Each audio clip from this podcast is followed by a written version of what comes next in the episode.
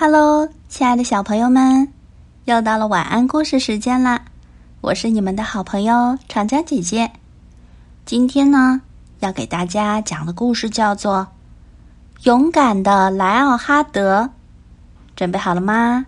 要开始喽！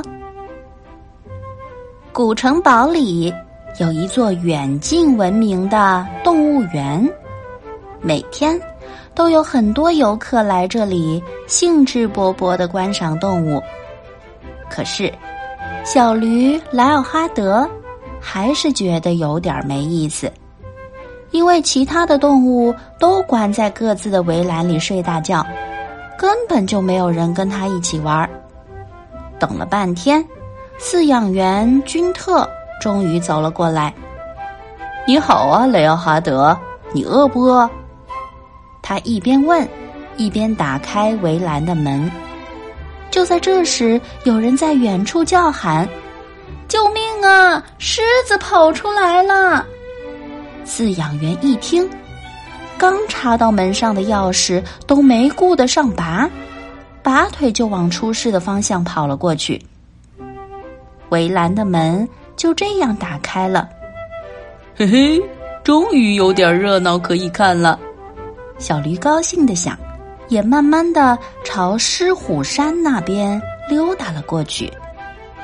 健壮的雄狮出现在了卖冰激凌的车旁，一个小女孩站在冰激凌车旁，吓得一动也不敢动。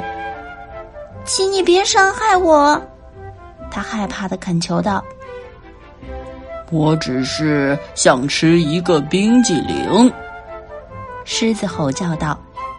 但是小女孩听不懂他的话，所以更加害怕了。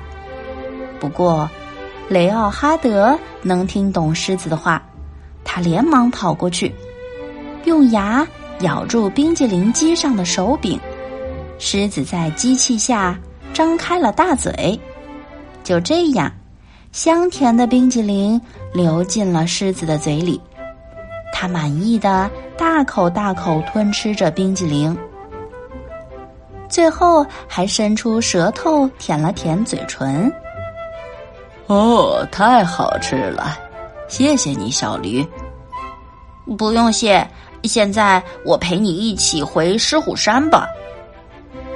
于是，狮子乖乖的跟着小驴回到了狮虎山。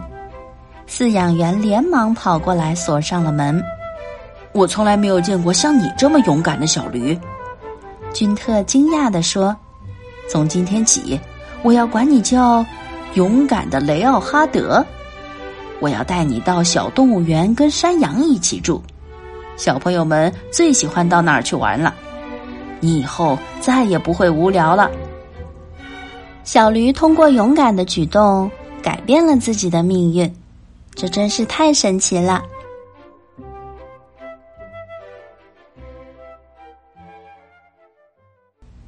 今天的晚安故事就到这啦，我是长江姐姐，拜拜。